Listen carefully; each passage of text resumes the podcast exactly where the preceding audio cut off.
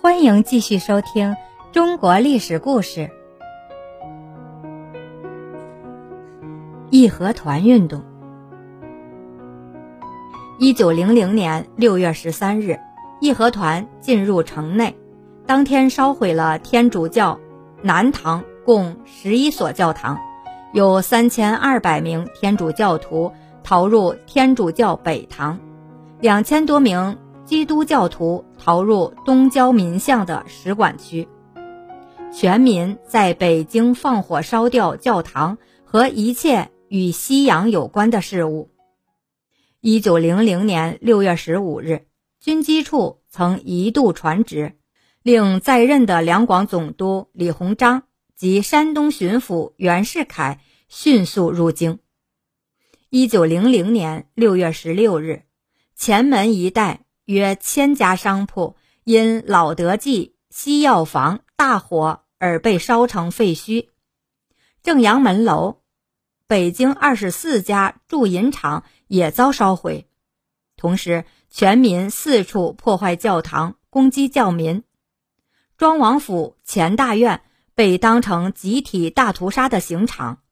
除了屠杀教民之外，义和团更滥杀无辜，许多市民。因被诬指为白莲教徒而被烧死、戮死。是日，慈禧召开御前会议，一度发出了令解散全民的上谕。一九零零年六月十七日，联合攻占大沽口炮台。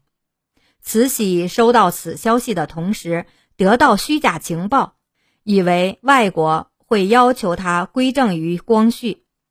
慈禧态度。发生一百八十度转变，转为支持义和团，并向洋人开战。联军使用的都是先进的洋枪洋炮，而义和团民则大多是大刀长矛，甚至镐头铁锨，武器相当落后。因此，虽然义和团战士们勇猛顽强，却还是一批批的死在了联军罪恶的子弹下。眼看战士们一批批的死去，张德成心急如焚。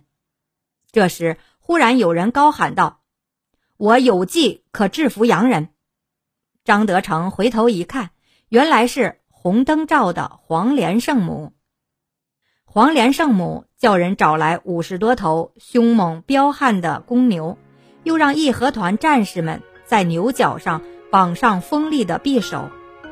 在牛尾上挂满一串串的大爆竹，张德成一看，不禁拍手叫绝，立即下令点燃牛尾巴上的爆竹。爆竹一响，公牛们一下子都惊了，他们拼命地向租界冲去。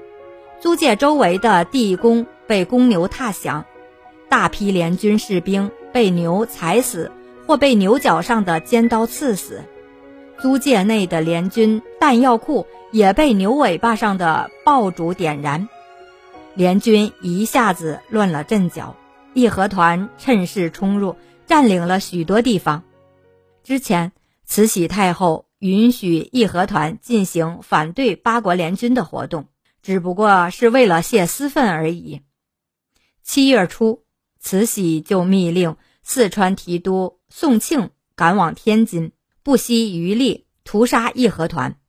在宋庆的血腥镇压下，义和团损失惨重，天津全城很快被侵略者占领。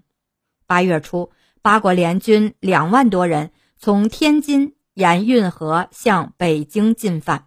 慈禧及皇室在北京陷落之后，立即仓皇逃离。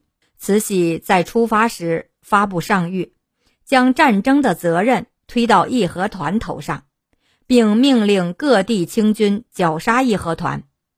以慈禧太后为首的清政府，为了躲开义和团运动，打击其锋芒，被迫采取假宣战、真投降的欺骗手段，对外投降帝国主义，对内镇压义和团运动，使义和团处于内外夹攻的境地。义和团运动在国内外敌人的夹击下遭到了失败。